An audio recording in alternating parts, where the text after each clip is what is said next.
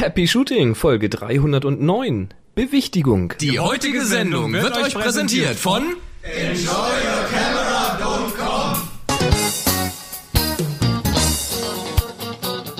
Hier ist eine weitere Ausgabe von Happy Shooting, der Fotopodcast. Geht doch. Super. Das braucht immer zwei Anläufe. Das ist normal. Ja, ganz normal. Erstmal auftauen. Ja, weil äh, wir sind ja hier, vielleicht, vielleicht liegt es auch dran, dass wir in München sind, ne?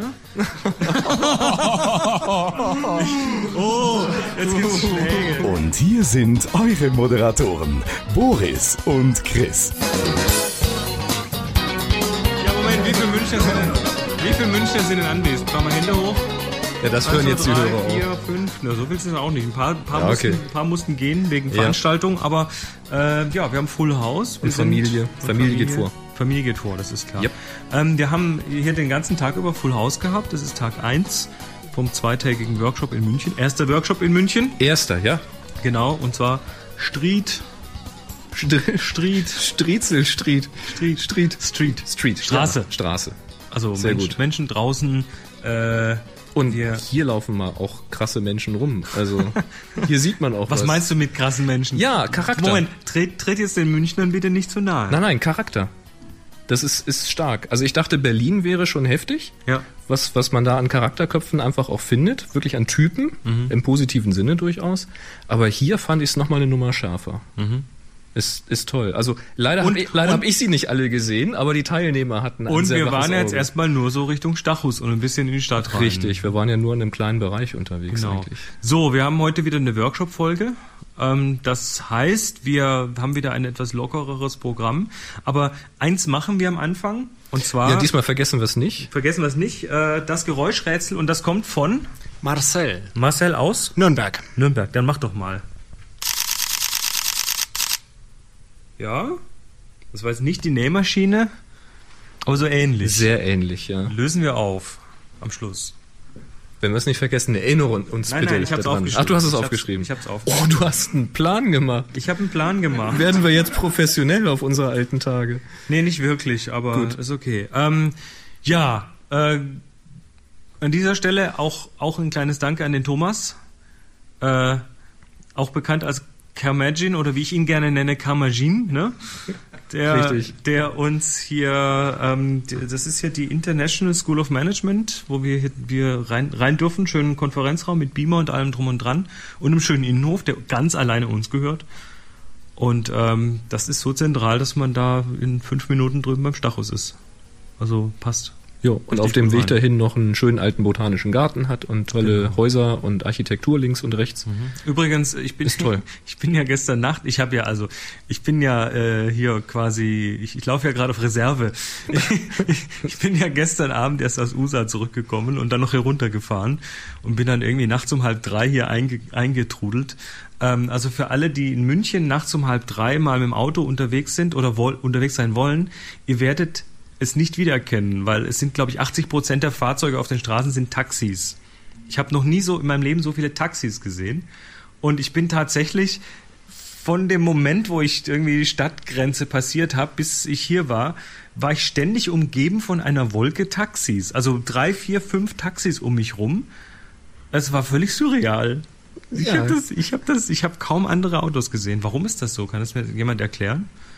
Die München sind halt Taxifahrer. Moment. Du bist der? Andreas aus München. Äh, Es gibt eine Zeit irgendwo zwischen zwei, halb drei und fünf Uhr morgens, da fahren dann die U- und S-Bahnen nur noch sehr eingeschränkt. Also da gibt es dann nur noch äh, Nachtbusse und solche Dinge. Also okay. insofern sind viele auf die Taxis angewiesen. Ja. Das erklärt's. Und die, die Promillegrenze erklärt es natürlich auch. Ja, wer, also wer, also ich bin ja ganz erstaunt, wie groß so ein Bierkrug sein kann. Das heißt Maßkrug. Ihr Maßkrug. ähm, Liter ist da drin, oder? Da ist ein Liter drin. Und Maß ist ein Liter. Unfassbar. Ich glaube, also nicht auf dem, nicht auf der Wiesen, da ist meistens mehr Schaum als. Okay. Ne? Aber so ähm, normalerweise sollte das ungefähr ein Liter Bier sein. Ja, ja, ich bin schwer beeindruckt. Das ich- können wir ja heute mal probieren. Heute Nein, Abend, ne? nein, definitiv nicht. Boris, das geht, glaub's mir. Ja, sagst du. Ja, ich habe Okay. das schon mal probiert. Wenn ich das mache, dann stehe ich hier morgen aber nicht mehr. Ja, dann rollen wir dich halt rein. Verstehe. Okay. Gut. Ähm, ja, wir sind Also mal schauen. Also Thema ist Street. Wir waren heute schon mal unterwegs, äh, Stachus und Umgebung.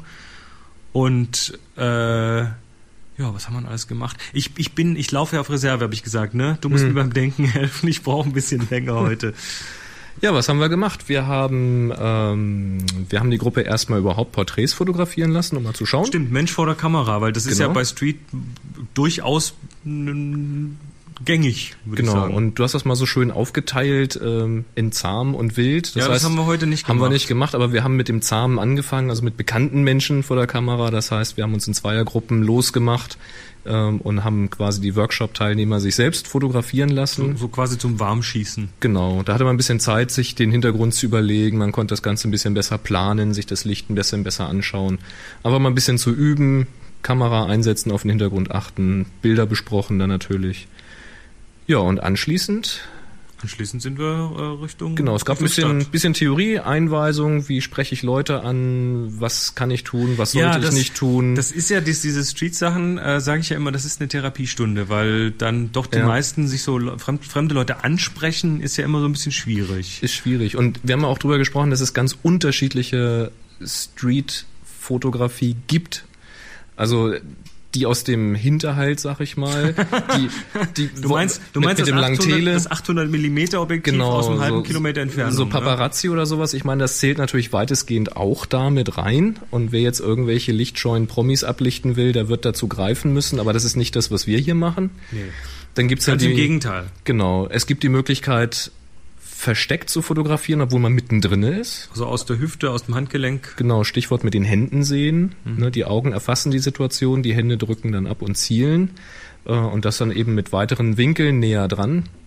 Oder eben die Straßenporträts, wo man also wirklich ganz offen Leute freundlich anlächelt, anspricht und eben erklärt, was man macht, was man haben möchte und ob sie ein Foto von sich machen lassen. Freundlich anlächelt oder man ist wie Bruce Gilden ähm, Das ist dann das letzte Extrem. und ja. haut den Leuten einen Blitz ins Gesicht. ja, also quasi mit der Kamera vor die Nase. Attentat, ein Fotoattentat sozusagen. Ja, ja. Das hat, glaube ich, aber auch keiner gemacht.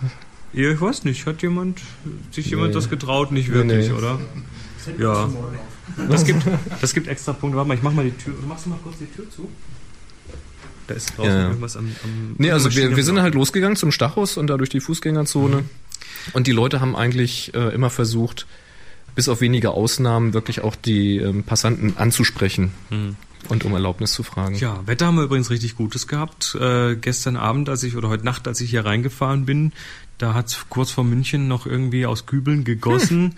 Ähm, aber heute so, so eine gute Mischung aus bisschen äh, überdeckten Himmel, paar Wolken, dann irgendwann plötzlich pralle Sonne. Also auch da haben wir uns ja ein bisschen mit beschäftigt, wie findet man eigentlich gutes Licht, auch äh, wenn jetzt hier die Sonne knallt und ähm, wie kann man sich da so ein bisschen aushelfen mit dem, was da ist, ohne dass man da jetzt irgendwie mit Assi und Reflektor und Zeug rumlaufen muss. Und da geht ja schon eine ganze Menge. Ja, So mit Hauswänden und äh, reflektierenden Böden und genau. Ich meine, gerade wenn du Leute ansprichst, hast du natürlich auch die Chance, sie ein bisschen äh, zu positionieren. Also wenn man vorher schon mal ein bisschen schaut, wo ist der Hintergrund schön, wo ist das Licht vielleicht interessant ähm, und dann in der Nähe, ich sage jetzt mal, rumlungert und Leute anspricht, dann kann man die auch einfach mal irgendwie zwei, drei Meter zur Seite bitten und dann da das Foto machen. Und es ist halt interessant, wenn man ihnen dann hinterher das Bild zeigt, dann habe ich auch schon zwei, dreimal so gehört, oh, das sieht ja richtig gut aus. Also das sind die halt nicht gewohnt, so ein Foto von sich zu bekommen. Tja. So, dann, dann machen wir mal das, was wir sonst auch immer in den Sendungen machen. Ähm, gib, gib mir mal das Ding hier. Sehr gerne. Ich nehme das mal und äh, habe mir mal so zwei, drei Fragen, drei, vier, fünf Fragen aufgeschrieben von den, von den Teilnehmern. Der Florian. Ähm, du bist Florian aus? Siegburg. Siegburg, du hattest irgendwas Technisches, wolltest du wissen. Genau, meine Frage ist, ähm, wie kann das sein, dass ich bei einer analogen Kamera den Film wechseln muss, um anderes ISO zu bekommen und die digitale aber in der Lage ist, mit dem gleichen Sensor unterschiedliche Empfindlichkeiten zu bekommen? Da sind mehrere Sensoren drin und die werden dann so umgeklappt. So ein Paternoster-System. Genau. Nee, ähm, wie das funktionieren kann. Also der Sensor, der sammelt ja Photonen und macht daraus eine Ladung für jedes einzelne Pixelchen. Und ähm, je mehr Ladung drin ist in dem Pixel, das wird dann digitalisiert, also gemessen, wie viel Ladung drin ist, und daraus wird dann ein Wert von schwarz nach weiß irgendwie errechnet. Und ähm, was du natürlich tun kannst, du hast plötzlich ein elektrisches Signal, das eben je nach Stärke dann eine Helligkeit entspricht. Und was kann man mit elektrischen Signalen machen? Man kann sie verstärken. Und im Prinzip passiert genau das. Das heißt, hinten dran ist eine Verstärkerstufe. Das ist wie, wie wenn du an deiner Stereoanlage den Lautstärkeregler aufdrehst, wird's ja auch lauter. Und in dem Fall wird halt äh, eine Verstärkung gemacht und das, äh, das elektrische Signal wird verstärkt. Ähm, was? Das analog wird das elektrische Genau. Signal verstärkt. Okay. Genau, da ist erstmal, der, der Sensor ist ja erstmal ein rein analoges Bauteil. Vor der Digitalisierung ist das alles analog und jetzt äh, wird das quasi analog verstärkt. Was übrigens dann auch erklärt, dass das Rauschen stärker wird, wenn man's, äh, wenn man die ISO hochdreht. Also das ist genauso, wenn du in einer Stereoanlage aufdrehst, ohne dass da Musik läuft, dann hörst du auch mehr Rauschen. Das ist genau das Gleiche. Das sind halt so Fluktuationen in den, in den Bauteilen.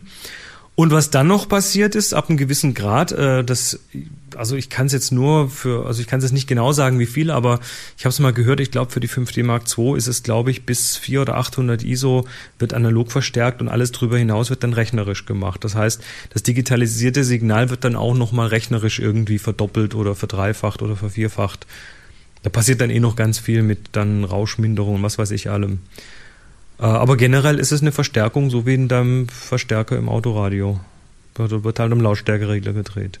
Und ja, beim Film funktioniert das ja ein bisschen anders. Das, da geht's dann über Korngröße und solche Geschichten, dass einfach äh, größere, größere Silberkristalle dann äh, schneller dunkel werden oder größere Flächen dunkel machen mit weniger Licht. Passt das so? Ja, das passt so. Die Frage könnt ihr jetzt aus dem Bodensatz entfernen. Die können wir. Ach, ist die noch im Bodensatz? Wann hast du die denn geschickt? Auch vom halben Jahr. Vom halben Jahr. Musst du mal recht böse Richtung Boris gucken, aber Halbes Jahr ist noch kein Bodensatz. hast du eine Ahnung, wie tief diese, dieses Silo ist? Unser, unser E-Mail-Silo, da muss man schon auch mal mit so einem Tiefseetauchanzug rein. Es gibt ja, was diese Empfindlichkeit der Sensoren angeht, auch noch andere ganz interessante Entwicklungen. Ne? Es gibt ja irgendwie einen Sensor, der hat tatsächlich verschieden große Pixel auf dem Sensor drauf, wo eben die größeren Punkte quasi schwarz-weiß nur sind für die Helligkeit und dazwischen sind noch kleinere dann für die Farbe. Die werden dann auch ganz raffiniert zusammengeschaltet. Ich glaube, irgendeine Fuji hatte das. Ähm, und es gibt auch Techniken, gerade jetzt in diesen Handybereichen, wo dann eben softwaretechnisch mehrere Pixel zu einem großen zusammengeschaltet werden. Pixel, Pixel Binning nennt sich das dann. Na, da wird dann die Information aus mehreren Pixeln genommen, um eben mit weniger Rauschen ein sauberes Signal zu kriegen. Die Auflösung des Bildes ist dann halt geringer hinterher. Dafür ist es eben rauschärmer. Also da ist einiges in, in Bewegung derzeit. Jo.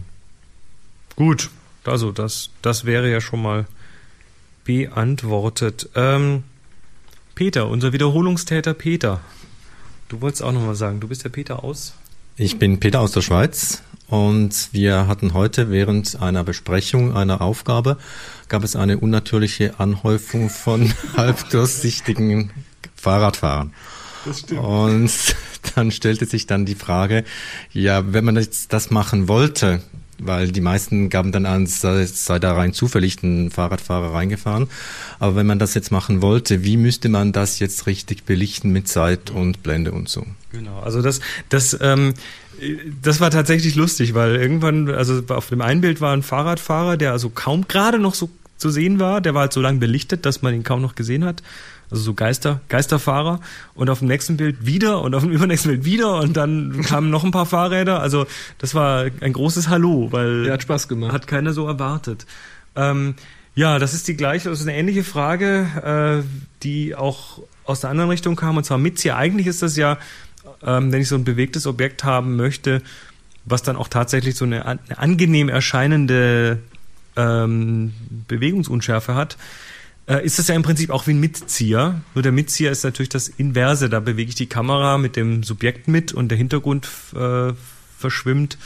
Und ähm, in dem Fall ist es halt, die Kamera ist ruhig und das Subjekt, was sich bewegt, verschwimmt. Ähm, und da gibt es schon ein zu viel oder zu wenig. Also es gibt, es gibt so einen Bereich, wie bei vielen Sachen, wenn es zu wenig ist, dann sieht es eher so nach Hups aus Versehen aus und wenn es zu viel ist, dann sieht man gar nichts mehr bei so einem Ding. Ähm, da ist dann halt der Fahrradfahrer weg, weil er zu lange belichtet wurde.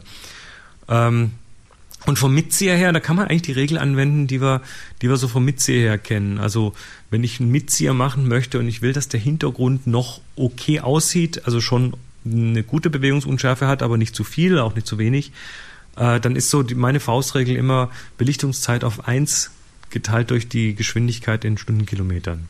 Genau, im Zweifel halt schätzen. Also schätzen, da, da, da wird jetzt ein Auto vorbeifahren in der Fußgängerzone, nee, Fußgängerzone, in, der, in, in der Nebenstadt, Entschuldigung.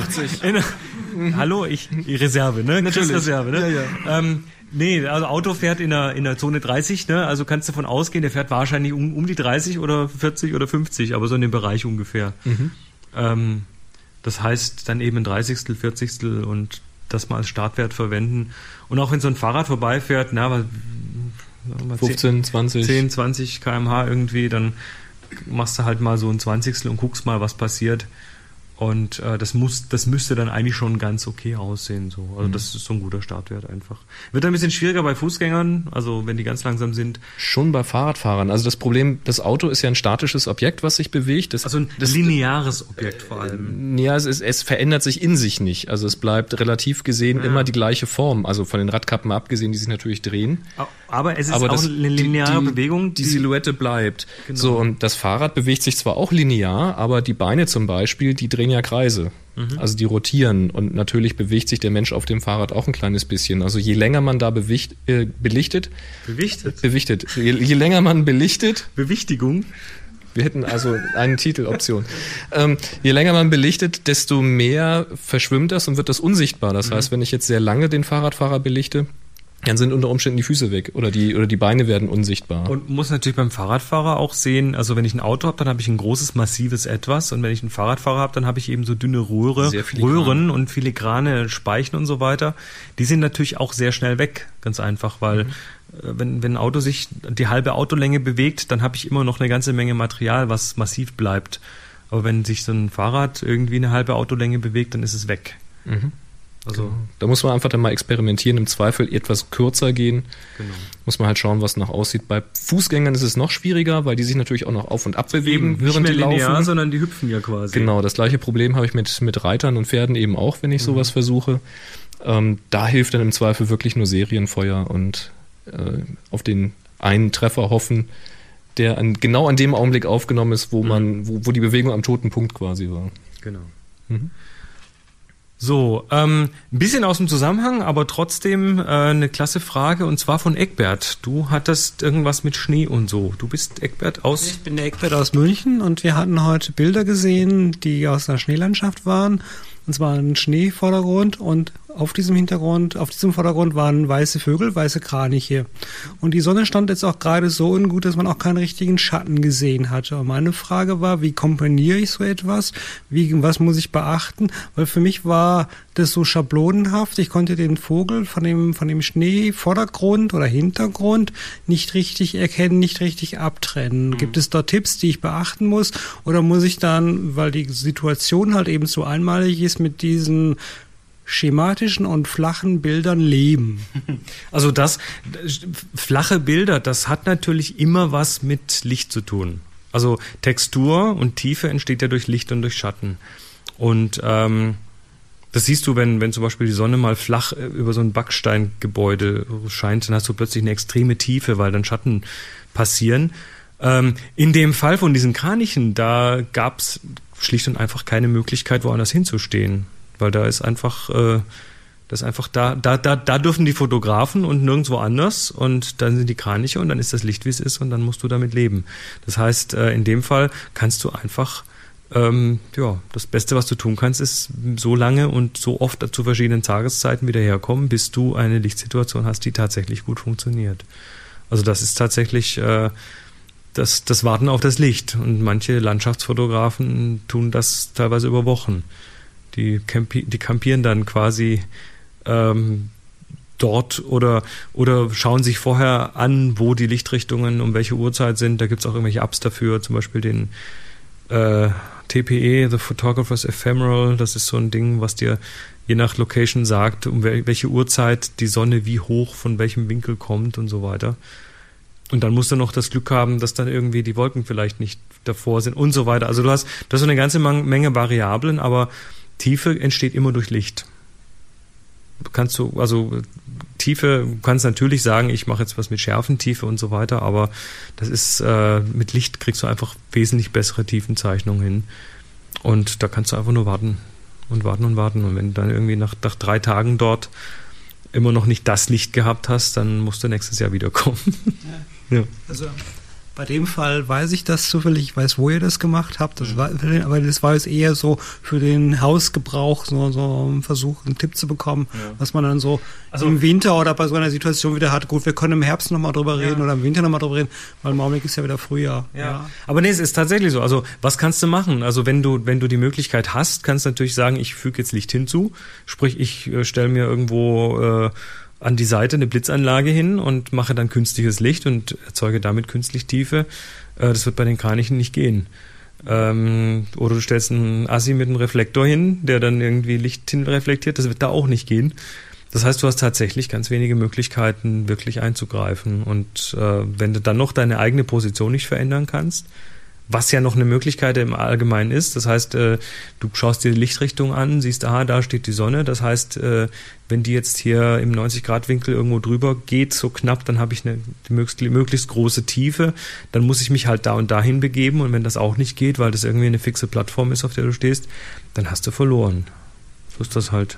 Dann habe ich halt eben Pech gehabt und muss damit leben. Das verstehe ich schon. Genau. Ja, vielen Dank erstmal. Also künstlich, künstlich erzeugen äh, muss halt, muss halt in die Situation reinpassen. Irgendwie Tiefe zu erzeugen. Also was ich selbst schon gemacht habe, weil ich halt ein paar schöne Pferdefotos halt machen wollte von den Weiden, wo wir früher gestanden haben. Ähm, da war halt der Vorteil, dass wir da jeden Tag vor Ort waren. Also man fährt halt jeden Tag zum Pferd und dann hast du es natürlich auch unter Kontrolle, auch mal zu anderen Uhrzeiten hinzufahren. Und da weiß man dann irgendwann, was weiß ich, im Frühjahr macht es Sinn, um so und so viel Uhr da zu sein, also eher morgens bei Sonnenaufgang zu sein, weil das Licht dann einfach schöner auf die Weiden scheint. Mhm. Äh, Im Herbst ist es ganz toll bei Sonnenuntergang, weil dann von der anderen Seite das Licht eben kommt und tolle Schatten wirft. Und dann muss man halt eben aus dem Fenster schauen und sagen, okay, jetzt haben wir wieder Herbst, das wäre jetzt schön, so ab 16 Uhr halte ich mal langsam die Augen auf und guck mal, ob der, der Himmel sich äh, aufklärt. Mhm wäre schön, wenn nicht ganz klar ist, sondern wenn man auch noch ein bisschen, bisschen Wolkenspiel noch am Himmel hat, weil es gibt auch Tiefe, wenn du so schöne Wolkenformationen hast, die wirklich richtig weit reinreichen in den Himmel. Das sieht auch toll aus. Ja, und dann muss man im Zweifel losfahren auf ja, geplantes Gut Glück, sag ich jetzt mal, und dann da die Bilder machen und hoffen, dass das Licht halt passt. Und wenn man sagt, nee, heute war es das nicht, weil war zu diesig irgendwie, Licht hat zu stark gestreut, na, versucht man es nächsten Tag nochmal dann. Ne? Mhm. Klappt jetzt in Japan nicht unbedingt, wenn man dann an dem Tag diese eine Führung hat. Dann wird es wahrscheinlich nicht funktionieren. Ja, wir, wir, wir, waren da drei Tage. Okay. Aber auch an diesen drei hast Tagen drei Chancen. hast du genau hast ja. du diese drei Chancen, beziehungsweise waren sogar relativ lang da, aber ähm, so das Licht war halt wie es war und ja. dann musst du damit leben. Keine das, Wahl in dem Moment. Das ist halt dann Wildlife. Also das kann man planen von der Uhrzeit her und von der Jahreszeit, aber was einem dann vorgesetzt wird von der Natur, wenn man da ist, da hat man halt keinen Einfluss mehr drauf. Genau. So, Klaus? Ja. Da ist Klaus. Du hattest was zum Thema Schatten. Du bist Klaus ja, aus? Das, äh, Klaus aus Nürnberg. Was mich, was mich heute ähm, sehr fasziniert, war das Thema Schatten, dass Schatten nicht Schatten ist. Inwiefern? dass ähm, wenn ich weiter hinten im, tiefer im Schatten mhm. stehe, sozusagen einfach dunkler ist. Je näher ich an die Grenze zum Licht komme, desto ja. weicher das Licht wird. Ja, das, das, das ist ein ganz guter Trick, wenn du, wenn du draußen bist und versuchst, die Sonne, ja, dir die, die, die Sonne zum Freund zu machen, so bei einer Porträtsituation. Also da hat man ja klassisch eben die pralle Sonne und dann ja, gibt's halt hässliche Schatten und äh, dann stellst jemand in den Schatten und ja, dann kann der Schatten halt irgendwo ein tiefer Schatten sein oder ein flacher Schatten sein. Und ähm, was ich dann total gerne nutze, ist eben die vordere Kante des Schattens, also wo die Sonne quasi noch so die, die Straße beleuchtet und dann nehme ich das, äh, das Subjekt so nahe an die Kante wie möglich, weil dann vorne die helle Straße einfach nochmal richtig schön die Schatten aufhält. Und dann bekommst du plötzlich eine ganz tolle, weiche Lichtwand, die dann in diesen Schatten geht. Und dann kannst du, je nachdem, was du da nimmst als Reflektor, also ich meine, graue Straße ist eine Sache, aber hier haben wir jetzt so, so, so leicht gelbliche Steinchen, die machen dann noch so ein bisschen warmes Licht. Ähm, wir haben in Hannover, wenn wir Spielzeugladen-Workshop machen, haben wir ähm, diese, diese roten Backsteinwände gegenüber oder so orange Backsteinwände. Und die machen natürlich ein unglaubliches warmes Licht. Das ist also, da hast du quasi bei Tag bei helllichtem Tag schon so, so Sonnenuntergangsstimmung. Ähm, oder eine weiße Hauswand, die ist dann wieder neutraler. Also man kann sich da ganz, äh, ganz viel helfen und doch ein sehr, sehr weiches Licht machen. Wird oft auch in Modefotografie und so verwendet, weil es halt eine sehr, ähm, ja, so eine, es ist natürliches Licht, es ist Tageslicht, damit ist es schon mal ähm, einfach vollständiger, was das Spektrum angeht und es ist dann tatsächlich noch äh, wunderschöne Lichtqualität, einfach durch diese große, weiche Fläche. Ja, super. Gut. Ja, also da haben wir heute mitgespielt. Das Boris, Boris meldet sich. Ja, das mit dieser Schattengrenze, das ist sowieso immer ein geiler Tipp, weil es geht ja auch immer darum, Kontraste zu schaffen. Also das Motiv, was man eigentlich haben will, also seine Person zum Beispiel, die man fotografiert, kann ja auch ein Hund sein oder ein Pferd, ist ja völlig wurscht, das ein bisschen zu betonen. Und das kann ich natürlich erreichen mit, äh, mit Schärfentiefe, also dass ich die Person scharf habe und den Hintergrund unscharf habe, indem ich eben die Blende weit aufreiße, ist aber unter Umständen nicht immer möglich, weil es zum Beispiel sehr hell ist oder weil der Hintergrund nicht weit genug weg ist und was auch immer. Also es geht nicht immer so, wie man sich das wünscht. Wenn ich aber die Chance habe, so eine Schattengrenze zu finden, sei es von einer Hauswand oder von einem Baum ein geworfener Schatten oder so etwas, dann habe ich natürlich auch den, den lustigen Effekt, dass ich die Person so gerade eben ans Licht stellen kann, dass die Person beleuchtet wird, das Gesicht wird aufgehellt. Aber der Schatten, in den ich dann hinein fotografiere im Hintergrund, da ist natürlich alles sehr viel dunkler, ohne dass ich irgendwelche Tricks mit der Belichtung anstellen müsste. Und damit habe ich natürlich so ein Subjekt im Vordergrund, was so richtig poppt, wo, wo richtig das, das, Licht da ist. Den Hintergrund, vor der Hintergrundseparation genau. auf, auf, Maximum gedreht, ohne dass die knalle Sonne dafür verwendest. Richtig. So bei Strobist-Einsatz, da müssen wir erstmal durch Unterbelichtung dafür sorgen, dass wir diesen Effekt bekommen und stellen dann Blitze auf, um dann wieder unser Licht reinzubringen. Aber wenn wir Sonne und eine Schattenkante haben, haben wir quasi ein Dauer-Strobist. Setup. Ein Dauerlicht. Dauer, Dauerstrobist. Ja. Lass das mal nicht den Herrn David Hobby hören. Ich spreche mal mit ihm. Gut, ähm, Florian. Da ist er. Du hattest noch einen Tipp für uns.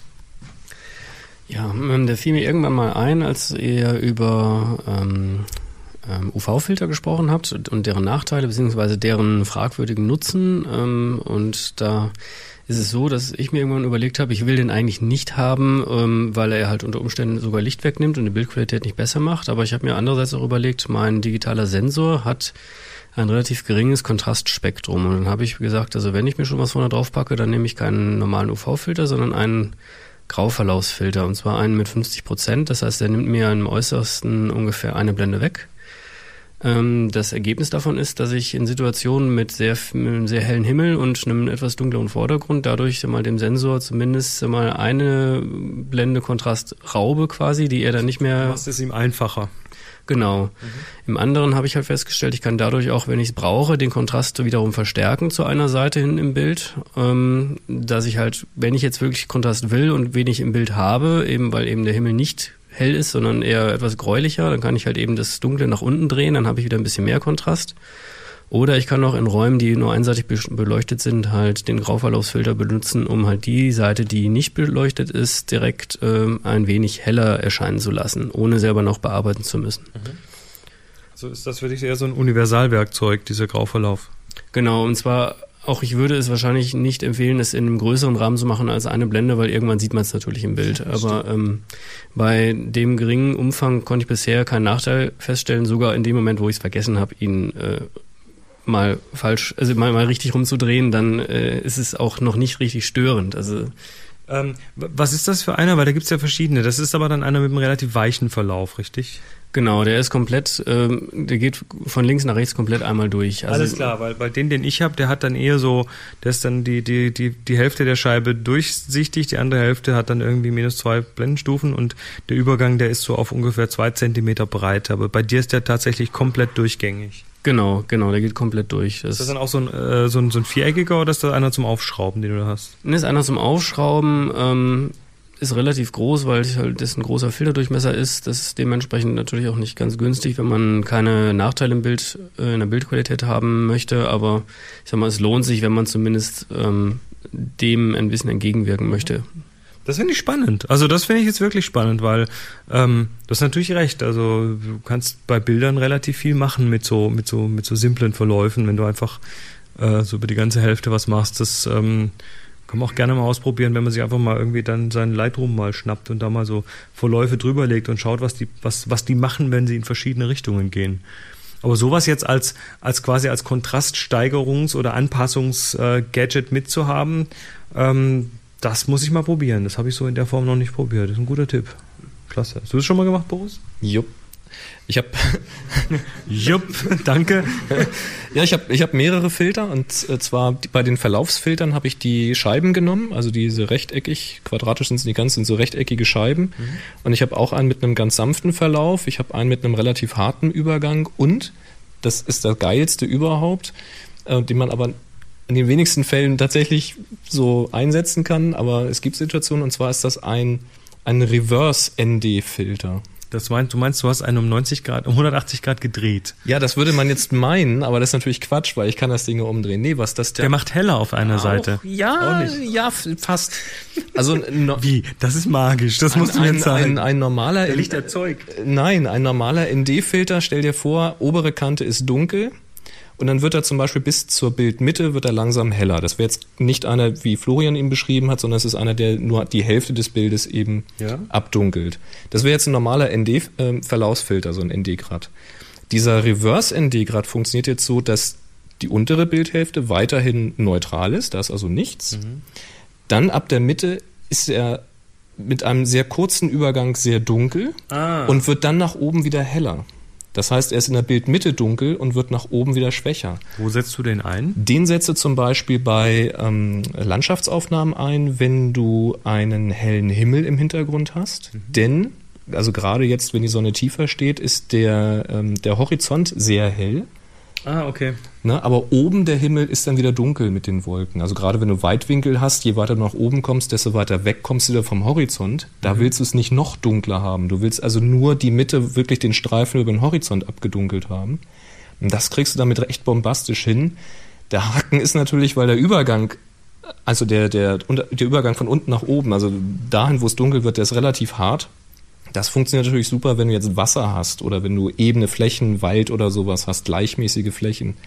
Wenn da jetzt Häuser hervorstechen, Kirchtürme oder hast eine tiefe Position und hast da was weiß ich, die Pferdekühe oder was auf der Weide, die dann eben über diesen Horizont hinausstehen, dann sieht man das eben. Ja. Das ist halt dann nicht mehr so schön. Also er ist relativ eingeschränkt im Nutzen, aber wenn man so eine Situation hat, Du brauchst halt einen flachen Horizont dafür. ja, aber Also dann mehr. Aber dann hilft er auch tatsächlich. Ne?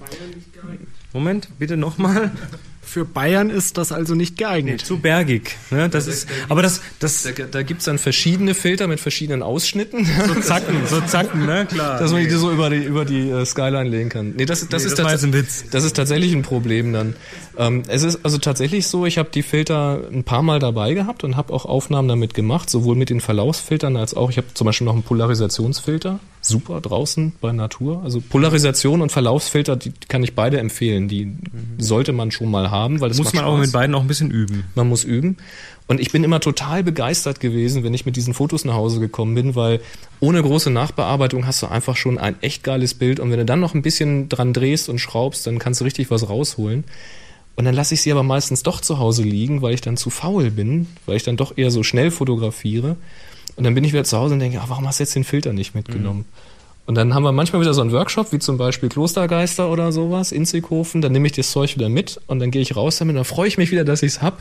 Und dann lasse ich es irgendwann doch wieder in der Tasche. Also es ist irgendwie blöd. Also man müsste es viel mehr benutzen. Na gut. Ein Aufruf von Florian kann ich also hier weitergeben. Macht das mal, benutzt das. Es lohnt sich. Das ist gut. Gibt es irgendwelche Nachteile, wenn man Grauverlauf und Polarisationsfilter übereinander legt? Ähm, also insofern, dass du natürlich mehrere reflektierende Flächen jetzt übereinander liegen hast und damit potenziell mehr Probleme erzeugst durch Reflexionen und Flair und so weiter. Ähm, aber nö, ansonsten wüsste ich jetzt nicht, dass das Probleme machen sollte. Boris? Habe ich beides schon drauf gehabt. Also funktioniert gut in Kombination. Du musst halt gucken, dass du nicht ähm, dann Doppelreflexion kriegst, wenn du einen Sonnenstand hast, der irgendwie im blöden Winkel steht oder sowas. War, war auch, also ähm, so in Filmproduktionen ähm, war oder ist das auch durchaus üblich, dass man so zwei, drei Filter stackt mit verschiedenen mit verschiedenen äh, ähm, ähm, Ausprägungen, speziell als man noch gefilmt und nicht digital gearbeitet hat, also mit Film, da musste man es halt alles tatsächlich live im Film machen. Und ähm, da war es tatsächlich oft so, dass man dann halt alle Verläufe und die man so gebraucht hat, sich da analog gebaut hat, dann hatten diese Matboxen, die sogenannten Matboxen vorne mit diesen Filterhaltern auch tatsächlich so vier, fünf Einschübe hintereinander. Habe ich ja dieses, dieses Cooking-System Ja, ja, das mit hat auch so drei, vier Stück. mehrere Einschübe, da gibt's flache und breite, je nachdem mit, ex mit Ultraweitwinkel, da sollte man eher einen flacheren Halter nehmen, sonst sieht man den im Bild als Vignette. Und da haben wir früher auch schon analog äh, Scheiben reingeschoben mit Tabakverlauf und noch einen Sternfilter. Oh, der gute drüber. alte Tabakverlauf. Ja, ja, ja, ja, für, den, ja. für den dunklen Tropenhimmel, ne? Natürlich. Ja, genau, super. Ja, Ja, ähm, ja noch, noch ein Ding, Tobi, Tobi, Tobi. Du hattest noch was äh, mit Regen. Ja, ich hatte die Ist Frage Tobi aus? aus München. Ähm, ich hatte die Frage, wie schaffe ich es, dass ich fallenden Regen als äh, bildgestalterisches Element auf dem Bild sichtbar mache. Weil ich oft das Problem habe, dass ich äh, im Regen fotografiere und man sieht eigentlich hinterher auf dem Foto gar nicht mehr, dass es zu der Zeit geregnet hat. Und ich hätte es aber ganz gern gehabt, dass da irgendwie durch verwischte Striche oder was mit einem schönen Kontrast der Regen sichtbar ist im Foto. Ist, ähm, also du hast gerade schon eins gesagt, der Kontrast. Ist natürlich die Frage, vor, vor was für einem Hintergrund fotografierst du? Wenn der total busy ist, dann ist der Regen auch gerne einfach mal weg. Ähm, dann, wenn man sich mal anschaut, wie so Filme produziert werden in Hollywood, wenn es da regnet äh, und man sich das am Set mal anschaut, dann haben die da ja nicht irgendwie eine Gießkanne oben, sondern dicke Feuerwehrschläuche. Die machen richtig viel Regen, damit man es dann auch ordentlich sieht. Also Singing in the Rain, äh, die müssten ganz schön nass gewesen sein hinterher. Ähm, was kann man noch machen? Licht. Streiflicht zum Beispiel. Genau, also von der Seite kommendes Licht, ähm, was dann den Regen einfach beleuchtet. Kann man sehr gut beobachten, wenn man im Regen mal rausgeht auf die Straße und schaut sich dann ähm, die Autos an, wenn die nachts fahren mit den Scheinwerferlichtern. Wo musst du stehen, damit du das, den Regen siehst, wenn die an der Ampel stehen? Und ähm, dann schau dir mal an, von wo das Licht kommt. Das ist nämlich meistens ein Streiflicht, so leicht schräg von vorne oder schräg von hinten. Dann siehst du die Regentropfen im Scheinwerferlicht. Genau, also mehr von der Seite oder eben von, von, von hinten schräg nach vorne blitzen lassen. Dann hast du eine schöne, ähm, eine schöne Lichtspiegelung an den Tropfen eben an der Seite drumherum, um jeden einzelnen Tropfen. Und damit hat dieser Tropfen an der Kante wieder einen Kontrast zum dunklen Hintergrund und damit siehst du sie. Also da guck dir mal die Autos im Dunkeln an, analysier das, wo die ungefähr stehen, wo du stehst. Und das kannst du dann zum Beispiel mit Blitzen nachbauen. Oder dich eben so an ein Schaufenster stellen, dass das Licht von da durchscheint. Also das ist das, was wir jetzt heute auch im Prinzip bei Tageslicht und ohne Regen gemacht haben. Aber wir haben geguckt, was hilft uns bei dem, was wir wollen. Ähm, und genauso kannst du das mit dem Regen natürlich auch tun. Und ja, hm, das Auge sieht halt dann doch oft mehr, als die Kamera sieht. Ja, man sieht ja oft, oft auf Moment, muss herkommen. Man sieht ja oft auf Fotos, wo das einfach toll rauskommt. Und, und bei dem, beim Versuch, das nachzustellen, habe ich öfter eben Probleme. Habt ihr, was Belichtungszeiten angeht, da irgendwie einen Tipp noch? Es, es gibt wahrscheinlich auch unterschiedlich schnell fallenden Regen, oder fürchte ich? Ähm, ob, das weiß ich jetzt gar nicht, ob der unterschiedlich schnell fällt, aber das musst du auch probieren, würde ich sagen. Also mal mit verschiedenen Belichtungszeiten gucken, was da, was da funktioniert. Oder hast du eine Faustregel, Boris? Ich habe keine Faustregel, weil ich habe das selten gemacht. Und wenn, wenn dann durch Zufall. Ja, und, und natürlich hast du. Aber ähm, ich glaube, es fällt zumindest immer gleich schnell. Das hat was mit Physik zu tun. Ähm, ja, aber, wenn aber zu vielleicht, vielleicht gibt's feinere Tropfen, die, den, die mehr Luftwiderstand und so. Das Problem ist, ich hätte mir darum jetzt zum Beispiel gar keinen Kopf gemacht, weil wenn ich vorhabe, das mit einem Blitz zu erreichen, dass ich die Tropfen sehe, dann ist die Geschwindigkeit eh eingeschränkt durch meine Blitzsynchronzeit und damit den, den Tropfen sehe ich sowieso noch viel kürzer, weil der Blitz ja nicht eine 200 Sekunde lang leuchtet, sondern der brennt ja viel schneller ab. Das heißt, ich friere die Tropfen sowieso ein. Wenn du so diese Streifen haben willst, dann wirst du es mit Dauerlicht machen müssen. Also dann musst du tatsächlich, wenn du irgendwie ein du dann Setup über die aufbaust, Belichtungszeit steuern. dann stellst halt ein Auto irgendwo hin, stellst dein Model in das Scheinwerferlicht, hast Dauerlicht und dann experimentierst mit den Belichtungszeichen. Dann kriegst du halt diese Streifen. hin. Ja, also du, und dann kannst du eben steuern, ob du jetzt Punkte oder Schnüre haben möchtest. Könntest du im Zweifel üben am Waschbecken zu Hause, indem du den Wasserhahn ganz vorsichtig aufdrehst und tropfen lässt, bis es so ein feiner Tropfenstrahl wird, wo ganz schnell hintereinander Tropfen kommen. Dann machst du ein bisschen mehr, bisschen mehr, dass es gerade keine Linie mehr ist. Machst irgendwie einen schwarzen Karton dahinter, simulierst die Nacht und dann baust du mal dein Blitzlicht auf und guckst, wann siehst du die Tropfen deutlich. Oder stellst eine, eine, eine Lampe dahin, so eine, so eine Schreibtischlampe oder Taschenlampe oder was auch immer, beleuchtest das und dann kannst du experimentieren mit den Belichtungszeiten. Und wenn du das gemacht hast, dann machst du ein Audiobu und schickst uns und mal schickst die uns den, Ergebnisse. genau. okay? Alles klar. Ähm, ja, das war's mit den Fragen von den Teilnehmern. Oder möchte noch jemand spontan irgendwas reinwerfen? Nö, Die sind alle, die sind alle groggy vom Tag. Wir haben sie geschlaucht. Ja. Außerdem haben sie Hunger. In einer ja? halben Stunde haben wir Essen. Gut, Genau. dann machen wir das, kommen wir langsam zum Ende. Also ich würde gerne an dieser Stelle nochmal unserem Sponsor danken, enjoycamera.com, die, ähm, ja, für, für die wir heute kein Gadget testen, aber auf deren Newsletter wir hinweisen wollen. Den verlinken wir in den Show Notes und ihr wisst ja, ihr könnt dort Fotozubehör bestellen und könnt satte 5% sparen auf alles, was ihr dort bestellt. Und zwar mit dem sagenhaft hochgeheimen Code Happy Shooting 2013. Den einfach bei der Bestellung mit eingeben und Bei jeder Bestellung. genau. Das kann man schon fast überlegen, ob man nicht einfach die Teile alle einzeln bestellt. Weil man dann dann mehr spart, weil man ja Weil man jedes Mal spart. 5% bekommt, ne? Moment, Moment. Ich glaube, da ist ein Denkfehler drin, aber ich muss noch mal nachdenken. Ich bin ja auf Reserve heute. Ne? Ich kann jetzt, das verstehe ich jetzt nicht ganz. Ja. Nee, also vielen Dank für die Unterstützung. Ähm, ja, wir haben noch ein äh, Geräuschrätsel aufzulösen. Richtig. Lass uns das noch mal bitte hören.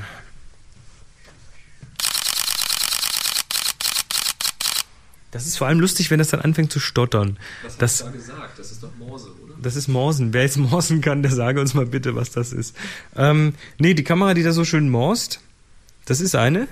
Das ist eine Sony Nex 5N auf manuellen Modus gestellt. Das heißt, da misst sie nicht bei jedem Foto neu alle Parameter ein.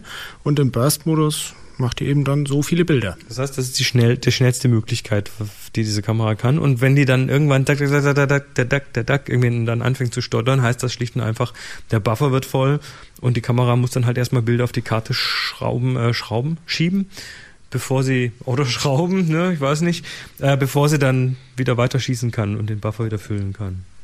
Super. Also Sony Nex 5?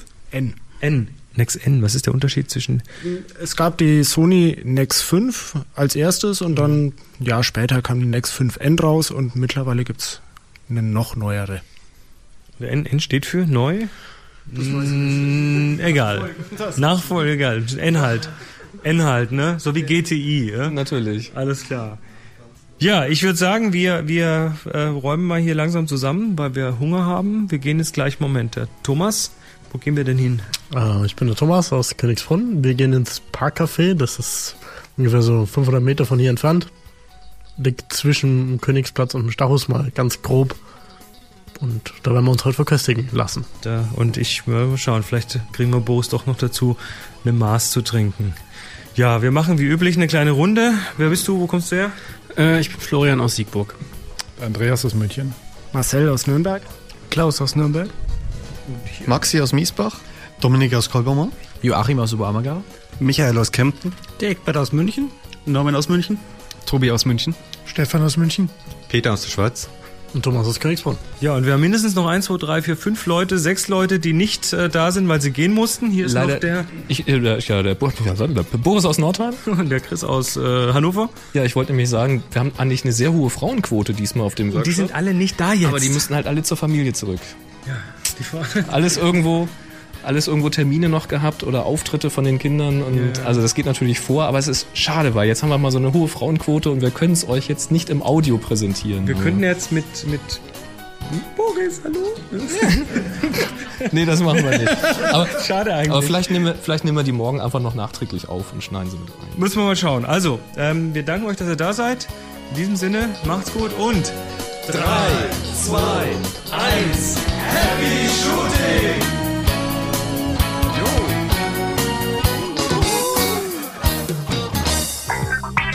Sie hörten eine weitere Produktion von nsonic www.nsonic.de